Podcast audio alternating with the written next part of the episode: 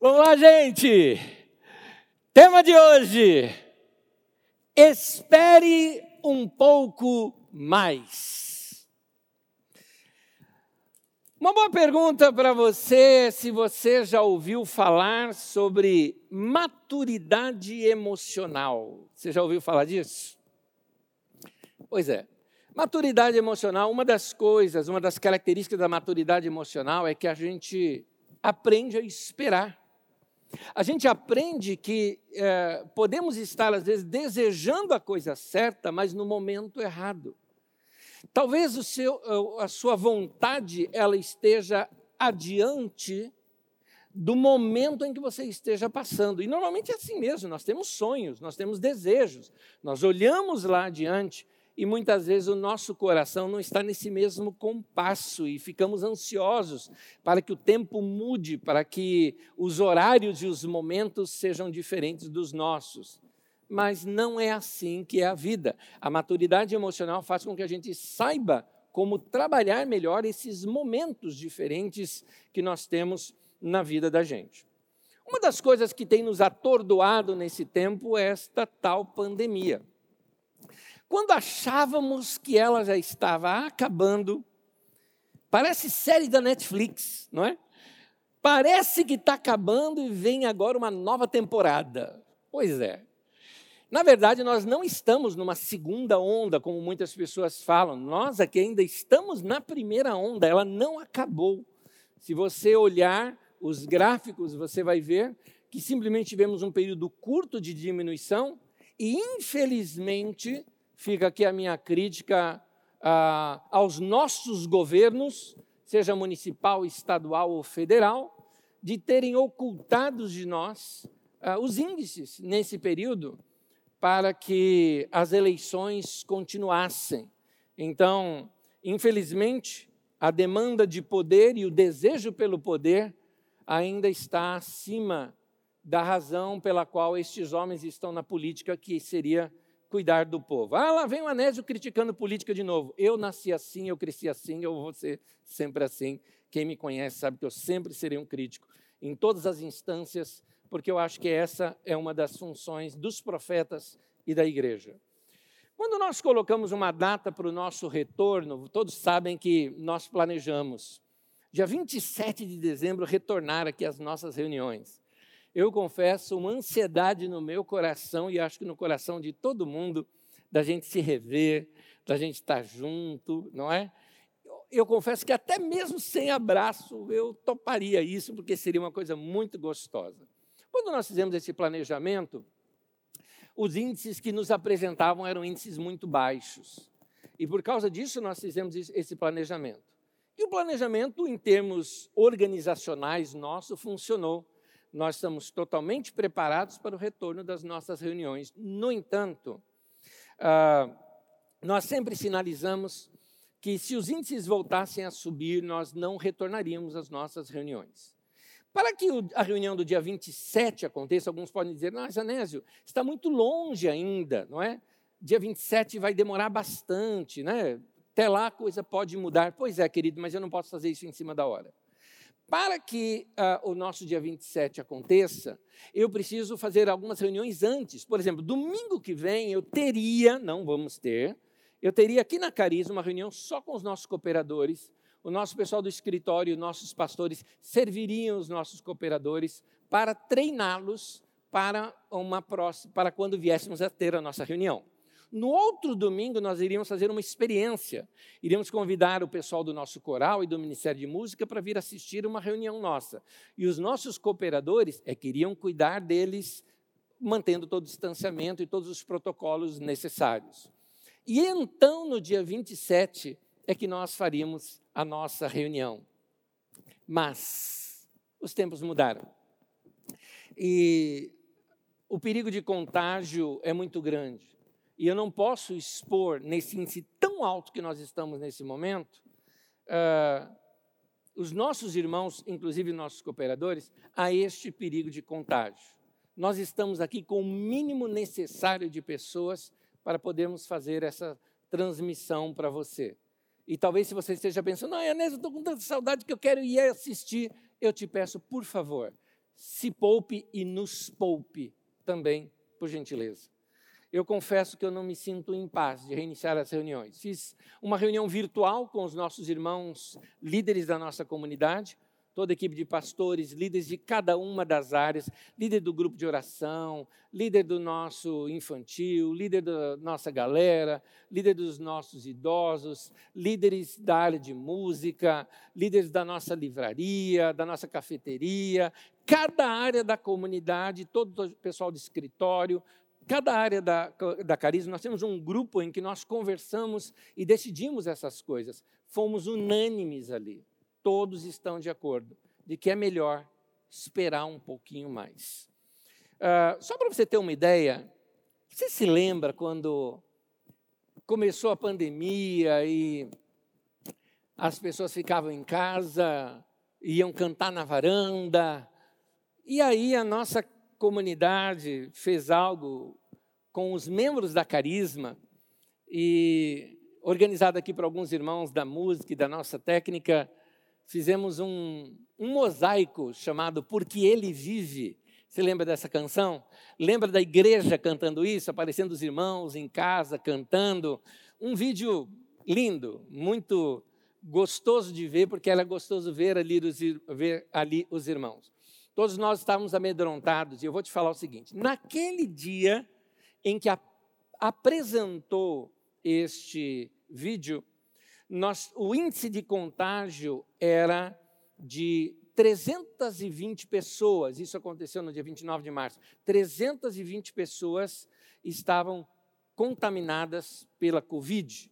Só para você ter uma ideia, quarta-feira passada, o índice de pessoas contaminadas em 24 horas, eu não estou falando da soma ao longo de toda a Covid, mas somente em 24 horas foram 49.863 pessoas. Olha a diferença de gráfico.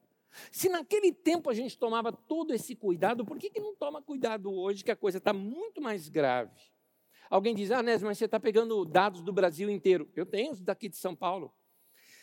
No dia 29 de março, nós tínhamos 45 pessoas contaminadas pela Covid uh, na, inclusive uma uh, no prédio onde eu moro, para você ter uma ideia.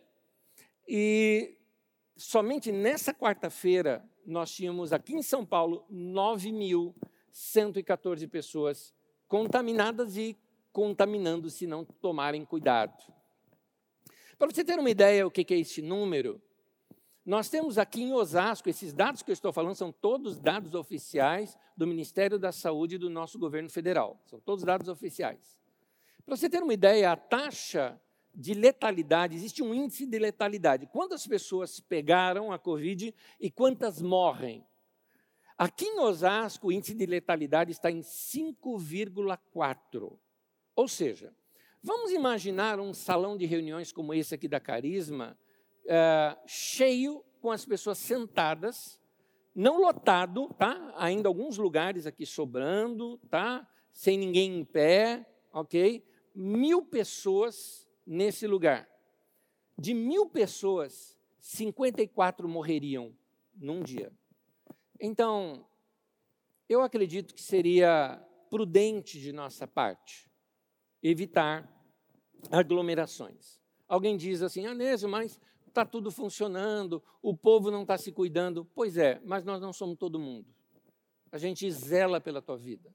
A gente fala que tua vida é importante. Nós, é, é, nós nos compadecemos com alguns irmãos que sentem falta. Meu irmão, eu também sinto falta. Alguns irmãos me encontram e falam: Anésio, que saudade eu te vejo sempre pela internet. Pois é, e eu não te vejo. Olha que coisa. Então imagina a saudade que eu estou também. Nós temos essa saudade, saudade de estar junto, de ver os irmãos, aquela vontade de estar junto. Mas, como diz o tema de hoje, espere um pouco mais. Espere um pouco mais. Nós achamos que é prudente não prosseguirmos com o reinício das reuniões e não colocarmos nenhuma data até aguardarmos uh, o momento mais seguro para voltarmos a nos reunir. Eu gostaria agora de que os irmãos entendessem aqui o nosso coração nesse momento. É um coração de pai, de mãe, porque eu falo aqui não só no meu nome, mas no nome de todos os irmãos e irmãs que são líderes nessa comunidade. É um coração de pai e mãe que zela pelos filhos. Irmãos, eu não sei se você consegue imaginar a dor que eu sentiria, e eu sei que isso, qualquer irmão da nossa liderança sentiria isso, se uma pessoa viesse a falecer por ter contraído o vírus aqui, numa reunião nossa, porque nós não soubemos esperar e nos ficamos afoitos demais. Você imagina a dor que seria isso? Agora, eu sei que algumas pessoas. Uh, hoje a gente só se assusta com a morte, né? mas e quem pegou a Covid? Eu estava falando com alguns irmãos, eu, eu, eu recebi já muitos recados de irmãos da nossa comunidade é, que é, passaram por essa doença.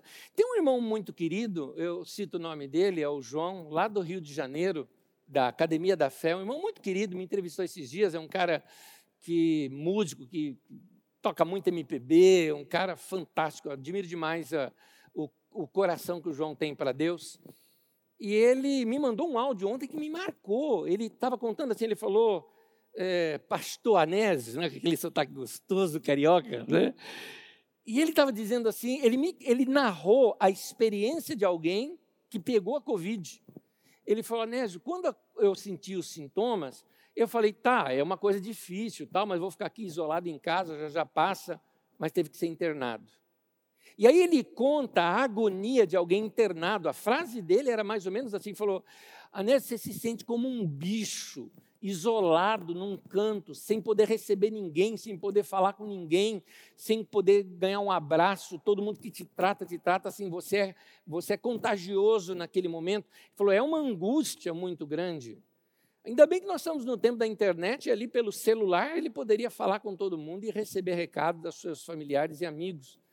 Mas imagine outras pessoas em outros lugares que nem isso tem. Então, vamos saber esperar, queridos. Uma das características de saber esperar, saber esperar é uma atitude de adulto, porque uma das características de não saber esperar é uma característica das crianças. Você já percebeu isso? Criança não sabe esperar. Criança, normalmente, por exemplo, quando você está numa viagem, qual é a pergunta mais comum que uma criança faz? Não é? Já está chegando, não é? Aliás, isso me lembra também, além de criança, isso me lembra aquele burro do Shrek, né? Já está chegando o tempo todo. Então, essa é, é, é, essa atitude é, é, natural da criança. Agora, é interessante que uma criança ela não sabe a diferença de não com ainda não. Eles não sabem essa diferença. Se você fala ainda não, eles entendem como não. Se você diz que algo ainda não, não vai acontecer agora, ainda não, algumas pessoas já entendem como não. Isso é um mal que a gente tem. A gente não sabe esperar, a gente é, é complicado para esperar. Aliás, ninguém gosta de esperar. A natureza humana não gosta de esperar. Quer ver um teste? Um teste para você? Fala a verdade. Você coloca lá um minuto para esquentar o seu leite, por exemplo, no micro-ondas, e o que, que você faz? Você fica ali esperando, esperando, esperando, esperando, e às vezes não completa um minuto e você desliga. Porque você não sabe esperar aqueles últimos segundos. Ou, confesso para vocês, eu quando estou ali coando café, em casa a gente toma bastante, então a gente faz um litro ali de café. Então imagine esperar isso aqui coar e fica ali, coando e coando. Eu gosto do cheirinho, mas fica coando, eu quero tomar um café e coando. Quando está ali no finalzinho, porque aquilo parece que quando chega no final ele para. Ele não desce mais o café ali. Aí eu pego ali, é, tiro, pronto, coloco num copo e já fecho a garrafa térmica e já vou servir, porque é, a, a gente não sabe esperar. É, a gente, é, por exemplo, tem muita gente que não sabe esperar um tempo, às vezes, para se responder alguma coisa. Algumas pessoas estão com tempo, estão conseguindo responder suas mensagens. Eu? Meu Deus do céu! Teve gente que me mandou parabéns lá no dia 3 de outubro que eu ainda não respondi, eu não cheguei nesse ponto aqui. Então eu tenho que organizar minha vida assim: tal dia eu faço tal coisa, tal dia eu faço tal coisa. Responder mensagens, eu tenho um dia certo na semana para responder mensagens.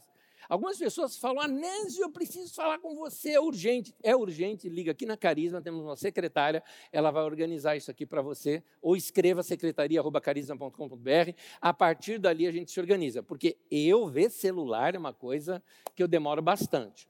Mas as pessoas depois ficam, já, já respondeu? Você pode responder? Às vezes fazem contato até com minha esposa, com a minha secretária. Vai, fala para o Anésio responder.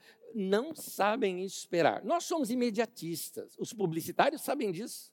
Os publicitários sabem disso. Tanto que nas propagandas, quando vai te vender algo, fala o quê? É só até amanhã, né? ou é só até hoje, que é já para você comprar logo e, e fechar logo o seu negócio. Tem uma frase de um irmão muito querido que vocês conhecem, pastor da Carisma Guaratinguetá, Vanderlei Canuto, que numa das mensagens falando sobre esperar de, uh, de 2019, nessa mensagem ele fala o seguinte: o medo leva as pessoas a serem precipitadas. A ansiedade leva as pessoas a fazer loucura. E o desespero leva as pessoas a cometerem grandes erros. Eu preciso te dar uma notícia. A gente pode estar com pressa, mas Deus não está com pressa. O tempo de Deus é diferente do nosso. Por isso nós precisamos aprender a esperar. Uma das coisas boas de esperar é que esperar confiantemente fortalece a sua fé. Isso porque, se toda oração fosse respondida imediatamente, se toda necessidade que você tivesse, Deus já resolve para você. Se todo problema que a gente viesse ter fosse solucionado automaticamente, então não é preciso viver pela fé, não é preciso ter oração, não é preciso ter fé.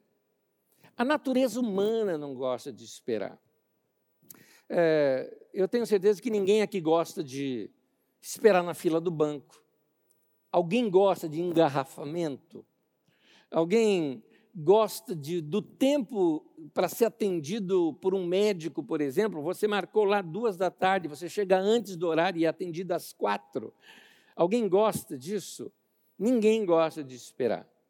E aí o nosso Deus, como tem um grande senso de humor, resolve usar exatamente a espera para poder usar isso para edificar a nossa fé. Esse é o nosso Deus. Um bom exemplo disso que você vê na Bíblia Sagrada é o povo de Israel quando saiu do Egito para a Terra Prometida. Eles poderiam ter levado de dois a três meses de viagem, levaram 40 anos. E ao longo desses 40 anos foi o tempo em que precisou o coração deles ser tratado.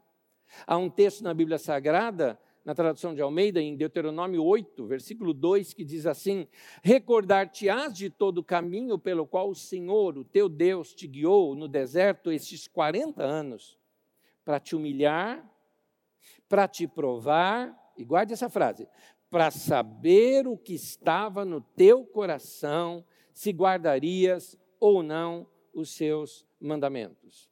Veja bem, Deus não precisa disso para saber o que está no nosso coração. É óbvio que o texto está querendo mostrar que essa pressão externa vai revelar o que tem dentro do nosso coração e muitas vezes revelar para nós mesmos. Alguns de vocês ficaram irreconhecíveis ao longo da pandemia e talvez estejam assim até hoje. É, algumas pessoas é, não perceberam que essa pressão externa, na verdade, potencializou alguma coisa que a pessoa já era e que estava no coração.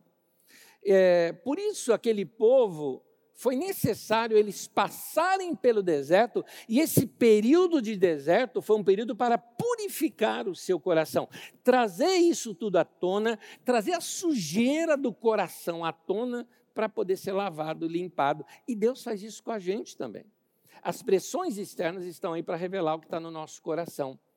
Deus não precisa da demora, somos nós que precisamos. Deus conhece o nosso coração. Mas somos nós quem precisamos conhecer de fato como é o nosso coração.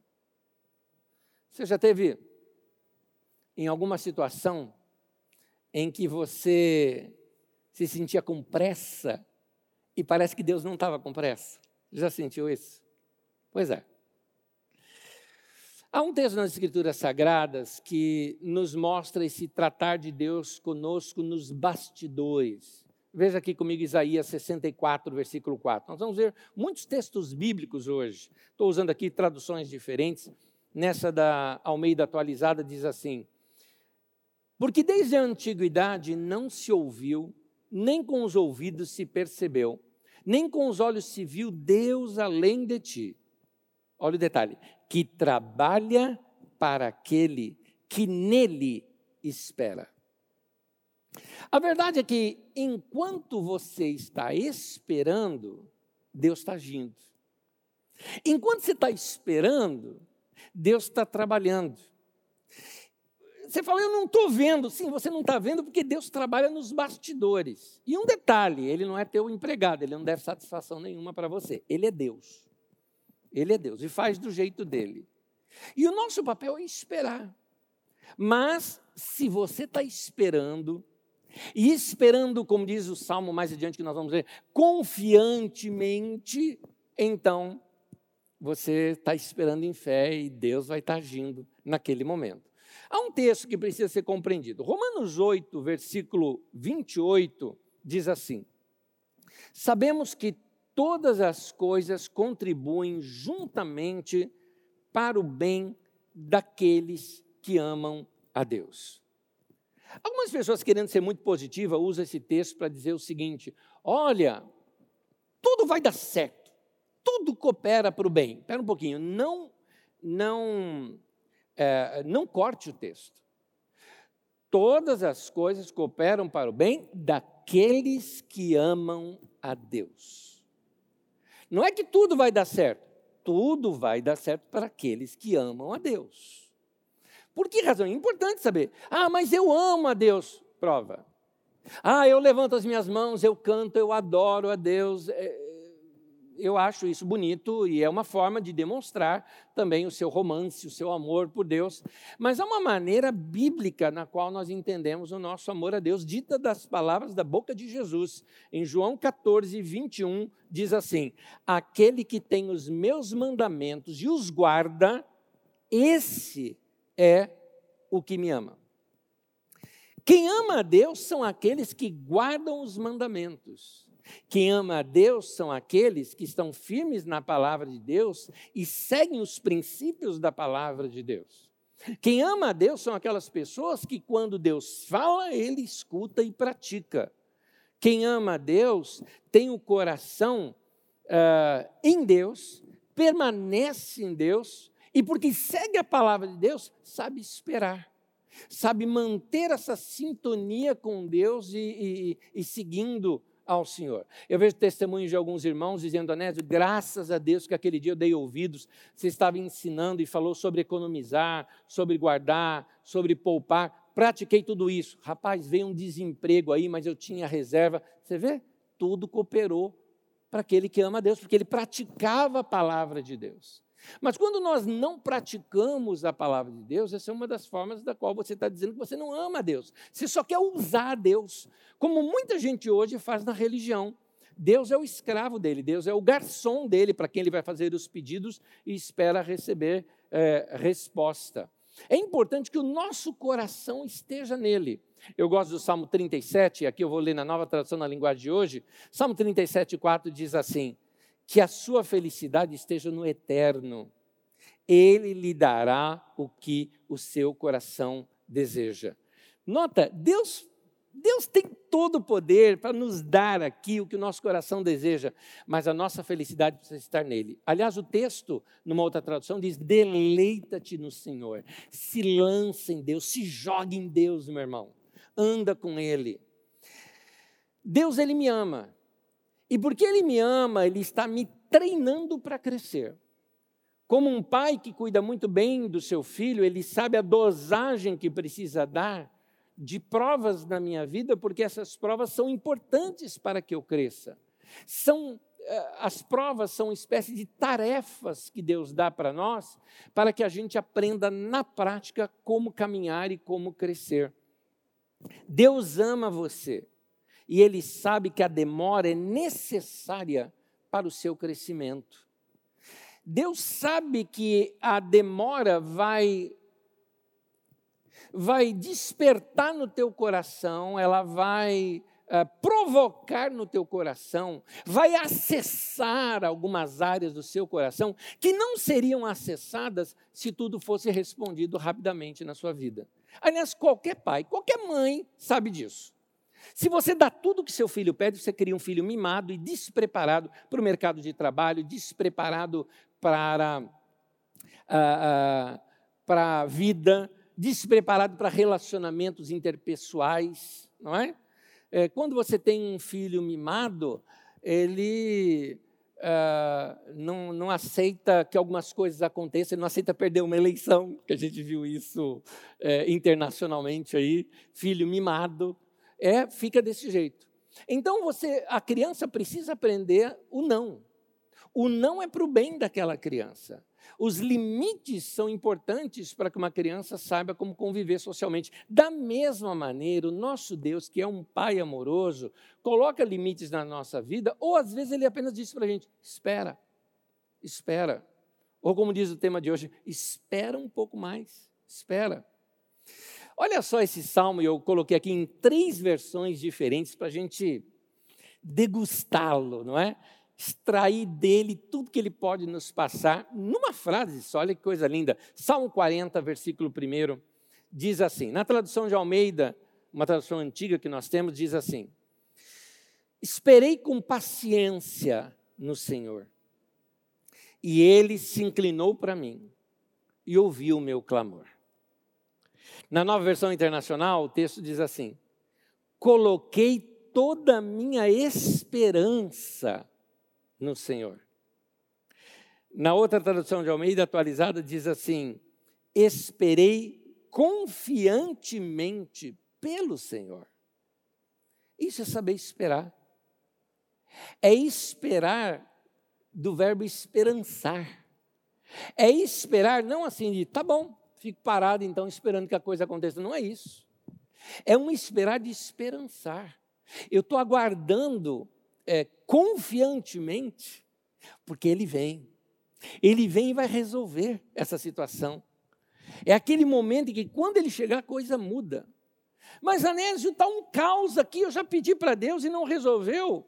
Quando Ele chegar, a coisa muda. Foi assim que Marta e Maria passaram uma situação Jesus não chega, Jesus não chega, pronto, Lázaro morreu. Só que quando Jesus chegou, Lázaro ressuscitou. Esse é Deus. Querido, precisamos saber esperar. A maturidade ela te dá essa habilidade de saber esperar. Saber esperar o tempo certo é uma coisa muito importante para a sua vida cristã. Você pode estar esperando pela coisa certa, mas está no tempo errado. Você vê, por exemplo, Moisés. Moisés, ele começou um processo de libertação com o povo mais cedo do que devia. Quando ele vê um, um hebreu sendo ah, espancado ali por um egípcio, ele intervém e começa como se fosse um processo de libertação, cedo demais. Por causa disso, precisou esperar 40 anos. Não estou falando dos 40 anos do deserto, não estou falando dos 40 anos de Moisés que foi lá para a terra de Midian e só 40 anos depois é que tem aquela experiência da sarça ardente. 40 anos, porque ele ainda não estava maduro para isso. Minha pergunta agora é para você. Você sabe esperar? Ou você é do tipo de pessoa que se comporta como uma criança, que quando chega assim fala, não, tem que esperar. Aí você chega e fala, então eu não quero mais. É desse jeito que você se comporta? Não é assim que se faz, meu irmão.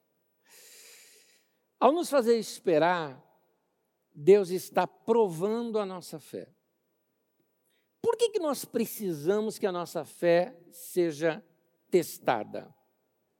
Eu não estou dizendo que Deus é um, é um cínico ou que Deus ah, testa a nossa fé simplesmente para mostrar que Ele é Deus e acabou, a troco de nada. Não é verdade, não é isso. É que a fé, meu irmão, a fé é um músculo. Igual um músculo, se você não, não, não, não força esse músculo, se você não coloca pressão sobre esse músculo, ele não cresce. Da mesma forma, a fé precisa de pressão para crescer. Deus sabe disso.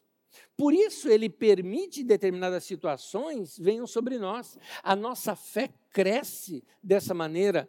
É, da mesma forma que os músculos crescem quando você os testa com pesos, a sua fé também é quando ela, ela é desenvolvida através dos testes. Não é que Deus quer te pegar, ah, é, pegadinha do papai do céu. Não é isso, meu irmão, não é isso. Deus não é dessa maneira. Ele quer que os seus filhos tenham uma boa saúde espiritual. E para você ter uma boa saúde espiritual, você precisa ser testado na sua fé. Por isso, homens maduros como Pedro, que você vai ler comigo, mais adiante Tiago, que são líderes, grandes líderes do cristianismo, grandes líderes do cristianismo primitivo, grande líder da igreja, Pedro, bem conhecido, Tiago, líder na igreja em Jerusalém. Esses irmãos, com a experiência que tinham, falam para aquele povo sobre fé e perseverança, principalmente em meio à provação. 1 Pedro capítulo 1, versículos 6 e 7 diz assim: Nisso vocês exultam, ainda que agora, por um pouco de tempo, devam ser entristecidos por todo tipo de provação. Note aí que o texto está dizendo, por um tempo pequeno, você vai ficar triste, querido. Faz parte da vida. E por todo tipo de provação. Continuando. Assim acontece para que fique comprovada a fé que vocês têm, muito mais valiosa do que o ouro que perece, mesmo que refinado pelo fogo. Mais adiante eu te mostro o que é esse ouro refinado pelo fogo. Ela é genuína e resultará em louvor, glória e honra quando Jesus Cristo for revelado. Esses testes de fé que Pedro está falando é muito maior do que o que a gente está passando hoje. Se você acha que essa pandemia é a pior coisa que já teve no mundo, não é. Não é. Até porque você tem cuidado próprio, você tem várias situações em que você pode se defender. Mas imagine uma situação de perseguição por causa da sua fé. É isso que nossos irmãos estavam passando naquele tempo. Nega Jesus ou morre. É algo muito maior do que nós estamos passando nesses dias. E ainda assim, Pedro fala: fique firme. E se alegre pelo privilégio de você estar sendo perseguido nesse tempo. Tiago fala isso mais adiante. Os testes, os problemas, as provações, as pressões, as circunstâncias que, difíceis que a gente passa, gente, tudo isso é coisa da vida. A vida não é mar de rosas. Essas coisas vêm para provar a nossa fé. Se a vida fosse fácil, então não seria necessário viver pela fé, porque é tudo fácil. Se é necessário viver pela fé, quatro vezes na Bíblia fala: o justo viverá pela fé. O justo viverá por sua fé. Quatro vezes. Então é importante que, se Deus fala uma coisa, é bom você ouvir. Falou duas, meu irmão, a coisa está séria. Falou três, ai, ai, ai. Falou quatro, a coisa é muito séria. Viva pela sua fé. Mas é importante você saber o porquê a sua fé é necessária. O que, que ela vai trabalhar nesse tempo na sua vida? O que essa provação toda vai fazer com você? No texto de Isaías, capítulo 48, versículo 10, estou lendo aqui pela uma paráfrase chamada Bíblia na linguagem de hoje, diz assim: Eu os fiz sofrer, mas foi para purificá-los, como a prata é purificada na fornalha. Meu irmão, quando a temperatura sobe, é um teste. A coisa esquentou para o teu lado, é um teste. E aí, mesmo que tenha sido erro teu, tá? É um teste. Ah, mas fui eu mesmo que pequei. É um teste. Ou, a Bíblia também diz que o tempo e o acaso ocorrem com todos, está lá no texto de Eclesiastes. Existem acasos na vida, acidentes doenças, que são parte da vida, e tudo é um teste. A Bíblia nos mostra que então que esses problemas e essas dificuldades, esses sofrimentos são a nossa fornalha. E quando o ouro ou quando a prata são colocados na fornalha, eles derretem e as impurezas é que são queimadas. Uma vez alguém perguntou para um homem que lidava com prata, dizendo o seguinte: Como é que você sabe que as impurezas foram todas uh, queimadas?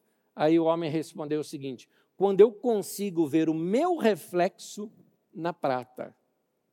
Meu querido, Deus quer fazer você a imagem dele. Então, quando ele conseguir ver o reflexo dele em você, então significa que suas impurezas foram queimadas. Ah, ah Nés, eu quero ser mais parecido com Deus. Quero virar um anjo. Não, meu irmão. O verbo não virou anjo. A Bíblia diz: o verbo virou gente. O verbo se fez carne. Se você quer ser parecido com Deus, você precisa virar gente, gente boa. Aí você vai ser mais parecido com Deus. A tradução de Deus para nós é Jesus. É o Deus humano, é o Deus em forma humana. Ali em Jesus você tem todas as impurezas queimadas. Então o que, que você tem brilhando na face de Jesus? Você tem humanidade, você tem caridade, bondade, generosidade, misericórdia. É isso que Deus quer formar em você. Deus quer trabalhar no teu coração para o seu coração ser um coração misericordioso, bondoso, carinhoso.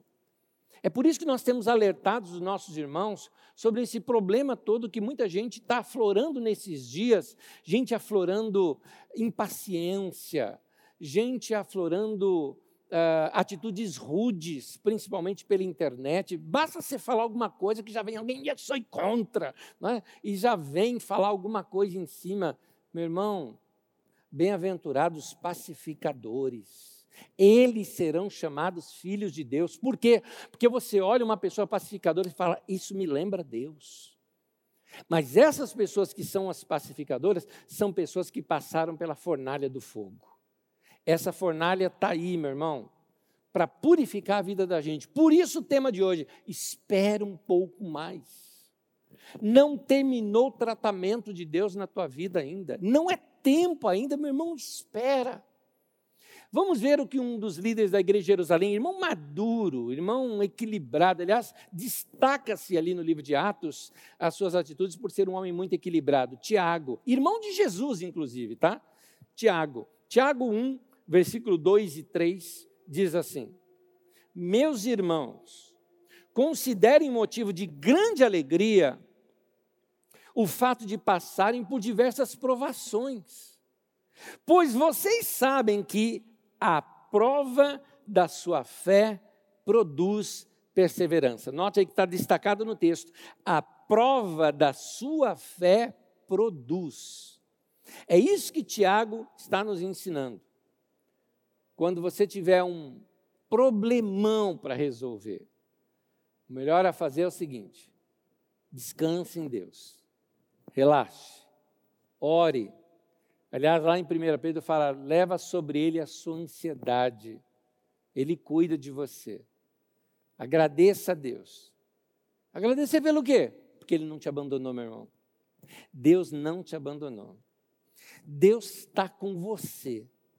E se você manter esse coração de esperar confiantemente no Senhor, é muito provável que você pode vir a ter uma das maiores experiências com Deus que você já teve em toda a sua vida. Esses são os testemunhos dos irmãos que sobreviveram ou que venceram a Covid. Infelizmente, alguns foram uh, ceifados.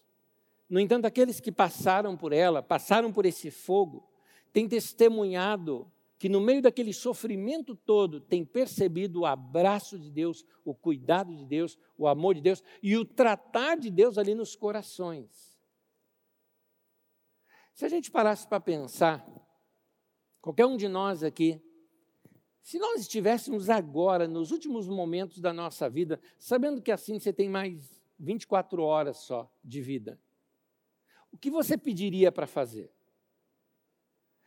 O que você pediria para ver? Eu tenho certeza que você não faria o seguinte: o que você não fa faria?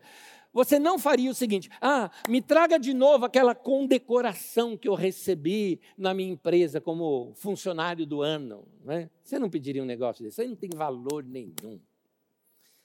Me traga de novo ah, aquela faixa assinada lá pelos jogadores do título do meu time. Não vou zoar com palmeirense. É, você não pediria isso. É, você não pediria é, para ver seus, seu, suas conquistas. Agora, com certeza, o que você pediria? Eu te conto. A minha bisavó, ela teve uma experiência que para mim me marcou por toda a minha vida. Dez dias antes dela falecer, ela contou que um anjo apareceu para ela dizendo: falta dez dias. Estava o anjo do outro lado do rio, dizendo: Prepara-te, Israel, para encontrares com teu Deus. Em dez dias eu vou vir te buscar.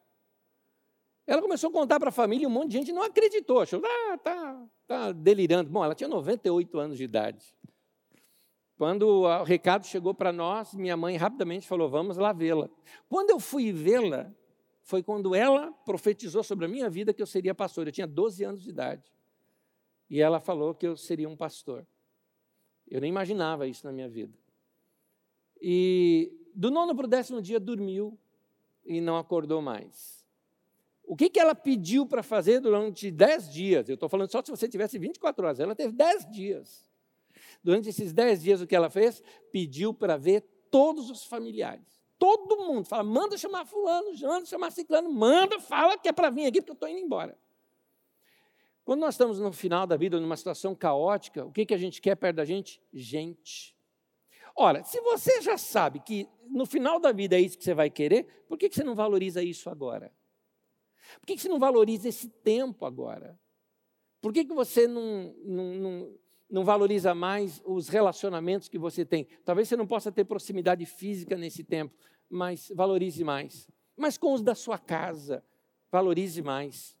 Meu querido, eu tenho certeza que se você esperar confiantemente no Senhor, você vai sair desse problema melhor do que quando você entrou. Você vai sair desse tempo de pandemia treinado, você fez cursos, você se preparou, você, se, você fez um upgrade para o mercado de trabalho, você ampliou a sua mente, você deixou de algumas frescuras que você tinha para com a vida, se encarou a vida com mais responsabilidade e muito mais, passou a economizar tempo e não desperdiçar tempo com besteira nem com gente chata.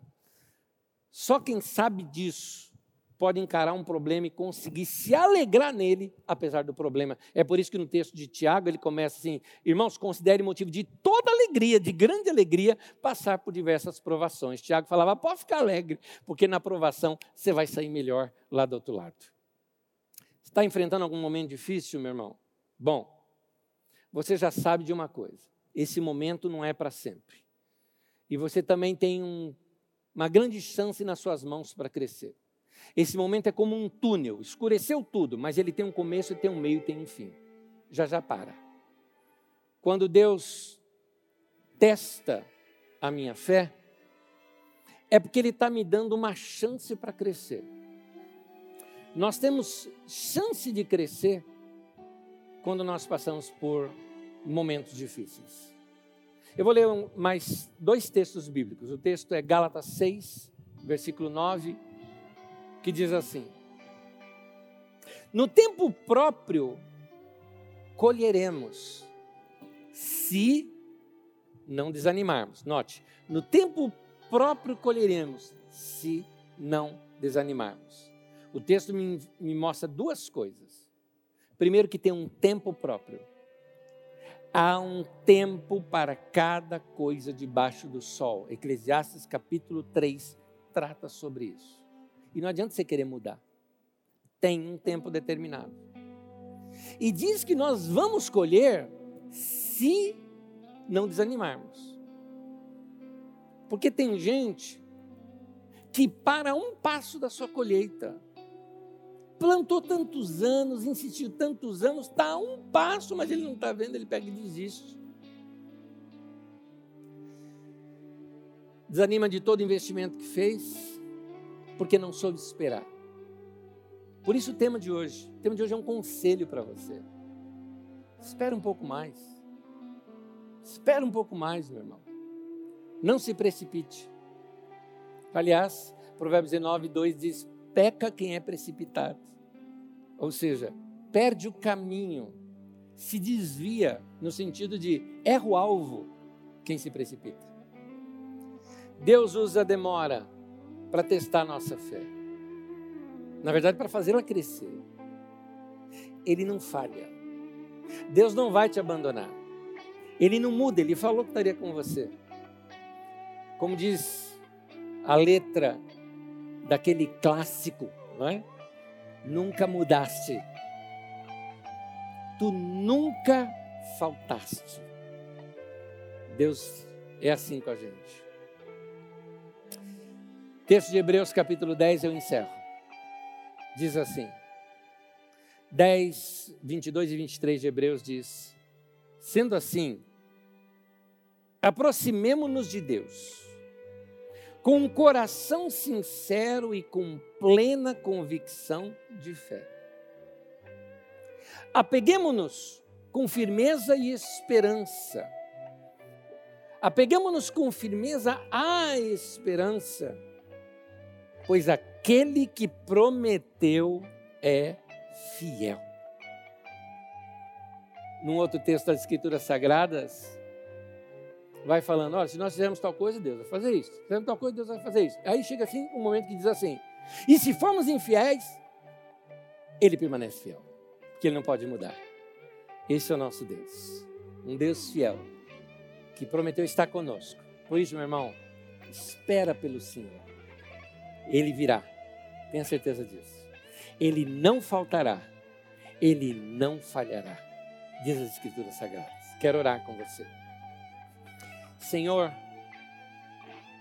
no nome de Jesus eu oro para que teu Espírito Santo console os corações dos meus irmãos e irmãs. Que os corações sejam encontrados em paz nesse momento, em conforto, no consolo do teu Espírito que saibam esperar com esperança, que saibam esperançar confiantemente, porque o Deus que nos prometeu estar conosco nunca vai falhar, Ele é fiel. Ele disse que vem e virá. Que a boa mão do Senhor esteja sobre a minha vida, a vida de cada um dos meus irmãos que participaram dessa transmissão dos seus familiares e de todos os nossos irmãos que acompanham essa transmissão, aonde estiverem. Que a boa mão do Senhor esteja sobre nós e nos guarde. Em nome de Jesus. Amém e amém. Meu irmão, Deus abençoe a tua vida. Que você tenha uma boa semana. Um beijo, abraço. Deus abençoe. Paz.